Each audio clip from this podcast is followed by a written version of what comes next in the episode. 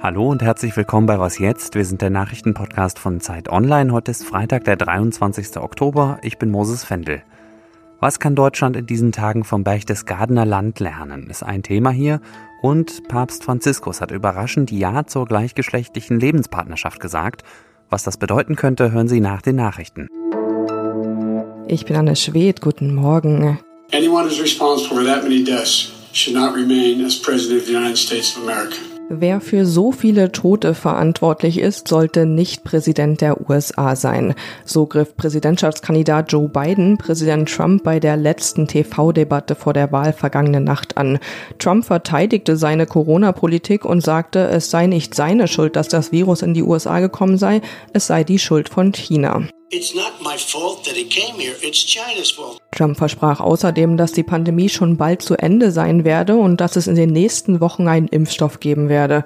Aussagen, die im Gegensatz zu den Erkenntnissen von Wissenschaftlern und der gegenwärtigen Entwicklung stehen.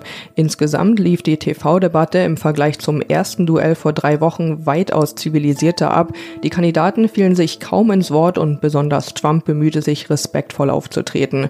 Inhaltlich wurde neben Corona, internationalen Beziehungen und dem Gesundheitssystem auch über Wirtschaft, und den Klimawandel gesprochen. Beide Kandidaten präsentierten jedoch größtenteils bekannte Standpunkte. Russische Hacker haben unterdessen nach offiziellen US-Angaben Dutzende Netzwerke von Verwaltungen auf kommunaler und staatlicher Ebene ins Visier genommen. Dabei seien Daten aus mindestens zwei Servern entwendet worden. Das befeuert weniger als zwei Wochen vor der Präsidentschaftswahl die Sorge vor möglichen Einmischungen aus dem Ausland. Redaktionsschluss für diesen Podcast ist 5 Uhr. Seit Monaten warnen PolitikerInnen und WirtschaftswissenschaftlerInnen vor einem zweiten Lockdown. Den würde Deutschland nicht verkraften, heißt es immer. Und genau deswegen könnte es sich lohnen, in diesen Tagen mal ins Berchtesgadener Land zu schauen. Seit Dienstag herrschen in dem Gebiet an der österreichischen Grenze nämlich wieder strenge Schutzmaßnahmen, weil die Infektionszahlen da regelrecht explodiert sind. Gerade erst für Zeit Online dort gewesen ist mein Kollege Matthias Kirsch. Hallo. Hallo Moses. Welche Regeln gelten denn nochmal genau gerade im Berchtesgadener Land? Die haben jetzt für 14 Tage die Regel, dass sie nur noch mit einem triftigen Grund, heißt das, das Haus verlassen dürfen. Triftige Gründe sind zum Beispiel der Weg zur Arbeit, das Einkaufen oder der Sport. Daneben sind Schulen und Kitas zu und auch sämtliche Kultureinrichtungen wie Kinos und Theater zum Beispiel. Daneben mussten alle Urlauber die Hotels verlassen und das Gebiet verlassen, was ja quasi dann wieder unter diesen Ausgangsbeschränkungen steht. Und auch die Gastronomie ist getroffen. Die dürfen nämlich nur noch Essen to go anbieten und auch das nur bis 20 Uhr. Also es gelten strenge Ausgangsbeschränkungen da. Und was ist anders als im März, April während des ersten sogenannten Lockdowns? Der große Unterschied ist, dass eben nicht alles dicht ist. Also es ist nicht das ganze öffentliche Leben, was stillsteht. Konkret heißt das, der Einzelhandel hat in großen Teilen noch auf. Also in Berchtesgaden zum Beispiel die Friseure, die Blumenläden, Elektronikshops und wir sind ja da in einem touristischen Gebiet, auch die Souvenirshops haben noch auf. Das Ziel dahinter ist ja, wenn ich es richtig verstanden habe, die Menschen, die eine Gastronomie oder einen Laden oder so betreiben, vor wirtschaftlichen Einbußen zu schützen. Geht dieses Kalkül auf? Also ich würde sagen, das Kalkül geht nur so halb auf. Natürlich, es ist gut, dass diese Leute weiter arbeiten können. Na, auf ersten Blick macht das ja total Sinn. Allerdings herrscht einfach großes Unverständnis, weil eine Ladenbetreiberin hat mir zum Beispiel gesagt, wir haben auf, die Touristen sind aber abgereist und die Leute, die hier wohnen, müssen zu Hause bleiben. Wie soll das gehen? Was soll das bringen? Und ich gebe dir mal ein konkretes Beispiel. Ich habe mit der Inhaberin eines Blumenlades gesprochen, die arbeiten darf, aber sehr wenig Kundschaft gerade hat. Und die hat mir gesagt, ja, meine Ware verdirbt, ich habe teure laufende Kosten für Strom und so weiter. Ich würde eigentlich, wenn ich die Wahl hätte, lieber den Laden ganz zusperren, als hier offen haben ohne Kundschaft. Das heißt, man kann sagen, dieses Kalkül ist irgendwie auf dem Papier ganz nett, in der Realität geht es aber nicht ganz auf. In ganz Deutschland steigen die Corona-Zahlen ja im Moment unerbittlich weiter. Es scheint also nur noch eine Frage der Zeit, bis auch in anderen Regionen wieder Ausgangsbeschränkungen erlassen werden. Was können wir, was kann Deutschland jetzt vom Beispiel Berchtesgadener Land lernen? Ich glaube, das Wichtigste, was man aus diesem Beispiel Berchtesgadener Land mitnehmen kann, ist, dass es vielleicht nicht ideal ist, um jeden Preis das Wort Lockdown verhindern zu wollen.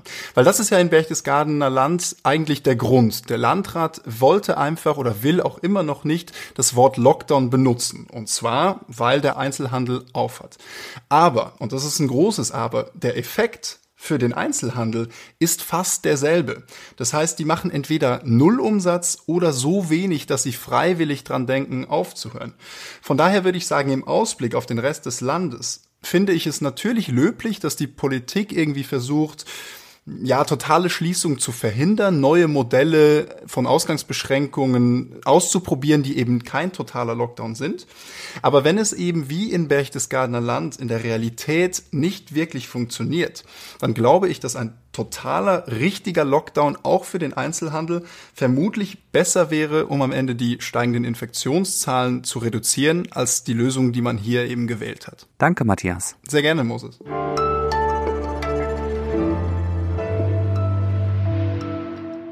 Und sonst so? Es gibt Schlagzeilen, die wir JournalistInnen uns nicht hätten träumen lassen. Bis uns die Realität dann eines Besseren belehrt, Hacken fürs Vaterland gehört auf jeden Fall in diese Kategorie. Die Bundeswehr hat Menschen, die zur IT-Sicherheit forschen, jetzt aufgerufen, legal zu hacken. Das heißt, aktiv auf Schwachstellen in ihren Netzwerken und Servern hinzuweisen. Dahinter steckt ein Konzept, das sich Vulnerability Disclosure, also so viel wie Schwachstellenmeldung nennt, und dieses Konzept hat sich bei Wirtschaftsunternehmen schon bewährt, zum Beispiel bei der Deutschen Telekom. Die guten Hacker sollen also helfen, damit es böswillige Hacker in Zukunft schwerer haben, der Bundeswehr zu schaden. Bleibt zu hoffen, dass die Truppe einen funktionierenden moralischen Kompass hat.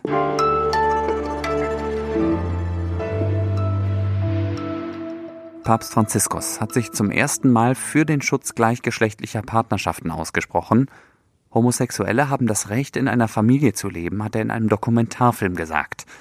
Was wir brauchen, ist ein Gesetz, das eine zivile Partnerschaft ermöglicht. Für den Chef der katholischen Kirche sind das nun ja zumindest unerwartete Aussagen, und die einzuordnen soll mir jetzt Hannes Leitlein helfen. Hallo Hannes. Hey, hallo Moses. Ist das jetzt eine theologische Revolution oder würdest du so weit dann doch noch nicht gehen? Ich glaube, man kann sagen, das ist eine theologische Revolution. Und es ist auch keine theologische Revolution. Der Papst argumentiert ja erstmal in Sachen Gesetze, also er spricht die Länder an. Es geht also gar nicht so sehr um Kirchenrecht. Er fordert sozusagen die Länder auf, diese Möglichkeit für homosexuelle Paare, gleichgeschlechtlich liebende Paare zu schaffen. Da muss man ja erstmal sagen, dass auch in der westlichen Welt oder auf der ganzen Welt noch nicht so eine Normalität ist, als dass man jetzt sagen könnte, die Kirche ist da wahnsinnig weit hinterher. Nur mal dran erinnert, dass das in Deutschland auch erst seit 2017 möglich ist und dass Homosexualität oder Sex unter Männern erst seit 1994 straffrei ist, also legalisiert wurde. Und trotzdem, das löst natürlich ein Erdbeben aus, wenn das Oberhaupt der katholischen Kirche sowas sagt. Aber wo kommt diese Äußerung denn jetzt eigentlich her und wie passt sie in die bisherige Amtszeit des Papstes? Die kommt aus einem Dokumentarfilm, du hast es ja eingangs gesagt, da ist die jetzt rausgeholt worden. Man weiß noch nicht so ganz genau, ob das jetzt aktuelle Worte sind oder wann das aufgenommen worden ist.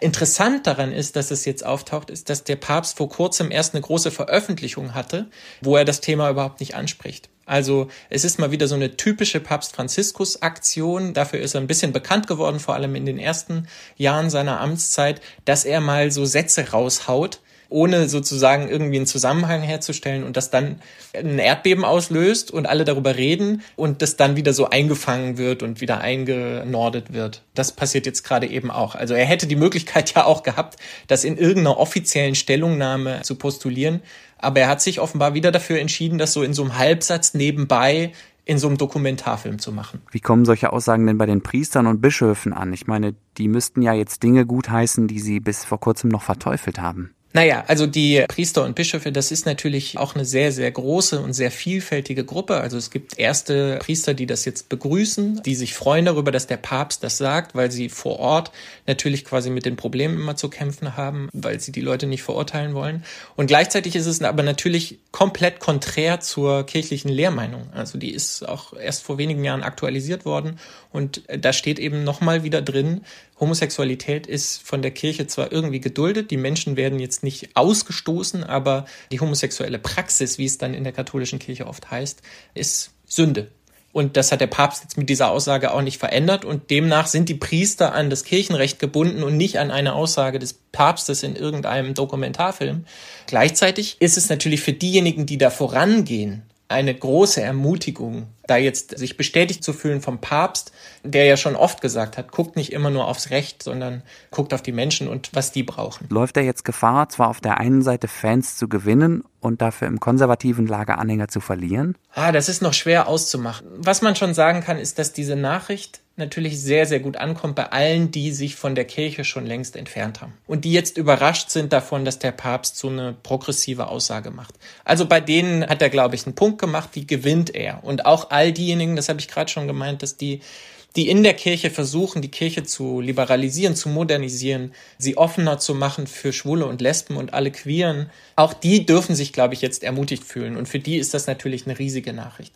Und gleichzeitig wird der Papst damit natürlich die ganzen Konservativen sehr gegen sich aufbringen. Und die, das muss man leider auch sagen, haben eben das Kirchenrecht erstmal hinter sich. Das hat der Papst ja jetzt nicht einfach geändert. Und das wird er auch so schnell nicht ändern. Von daher ist es wieder mal eine Aussage, die erstmal zu großen Unruhen führen wird. Aber ja, er wird da auf beiden Seiten, glaube ich, Unruhe auslösen, im Guten wie im Negativen, kann man vielleicht sagen. Komplexer Stoff, wie immer anschaulich erklärt und dafür danke, Hannes. danke. Danke auch. Das war Was Jetzt am Freitagmorgen. Vielen Dank fürs Zuhören. Sie können mir gerne wie immer schreiben an wasjetzt.zeit.de. Ich heiße Moses Fendel. Machen Sie es gut und wenn Sie mögen bis heute Nachmittag, da habe ich nämlich nochmal das Update.